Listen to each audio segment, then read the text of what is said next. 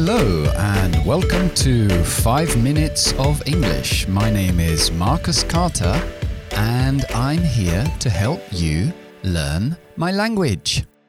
Ok, hoy vamos a hablar de it preparatorio o el preparatory it. Utilizando it como un sujeto, empezamos muchas frases con it y os voy a dar un poco la historia de, de dónde viene eso. Bien, en el inglés un poco más antiguo era común utilizar una cláusula, una parte de una frase, infinitiva como sujeto de la frase. Entonces, infinitiva con to, ¿no? Como los verbos. Por ejemplo, to wait for people who arrived late made him angry.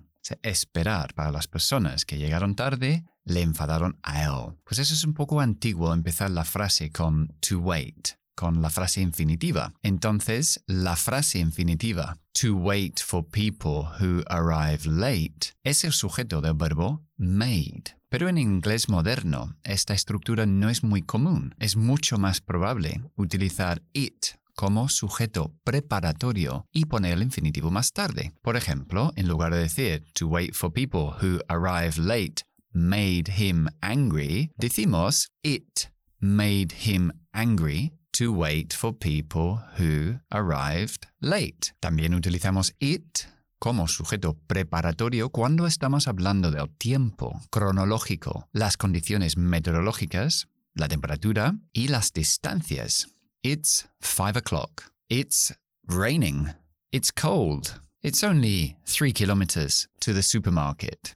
Esas cuatro frases todos empiezan con it. Y también utilizamos it como sujeto preparatorio cuando el sujeto real de la frase es la cláusula que viene después. Recuerda que cláusula es una parte de una frase que va después con un sujeto. Y esto lo hacemos con, con it más to be y un adjetivo. Por ejemplo, it is amazing that so many people enjoy using social networks. Es increíble que tantas personas disfrutan de usar las redes sociales. It is amazing. Ahí tenemos nuestro it preparando esa frase, pero realmente el sujeto viene es la cláusula that so many people enjoy. Eso también lo hacemos con los adjetivos y decir It is difficult to play tennis or it is difficult for me to play tennis no tienen por qué ser una cláusula de edad, sino puede ser también con un infinitivo. Y la última frase que vamos a ver, aparte de las frases extendidas que hemos visto anteriormente en otro podcast, que era It was Peter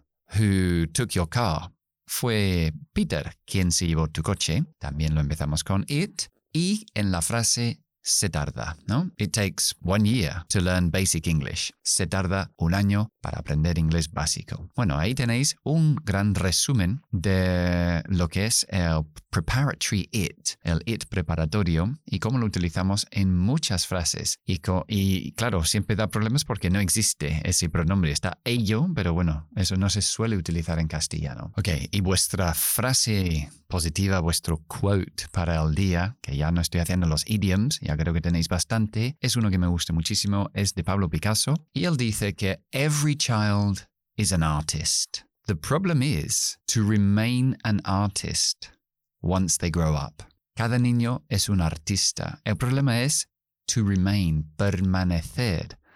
An artist, artista, once they grow up, una vez que crezcan y que seguimos con esa, esa creatividad en nosotros cuando seamos mayores. Bien, recuerden que estoy en redes sociales, en TikTok, en Instagram y vamos a añadir ahora dos más, que es Telegram y también WhatsApp. Estamos ya abriendo grupos donde ponemos también mini cositas para aprender inglés, incluso más que mm, para eso es unirte a lo que, lo que me gusta llamar ya el tribu, ¿no? De tener ese, ese movimiento social juntos, ir avanzando, aprendiendo inglés en esa dirección, todos en la misma dirección. Y Telegram y WhatsApp son plataformas muy buenas para tener esa comunicación mucho más directa entre los miembros. Así que ah, el link para Telegram lo veréis en, en, TikTok. Tenéis que ir a TikTok y pinchar en, en mi perfil y veréis que podéis uniros al grupo de Telegram y también de WhatsApp. Y ahí estaré también. Ok, y bueno, si no, nos veremos en el siguiente podcast, aquí como siempre, todos los días. Hasta entonces, bye bye.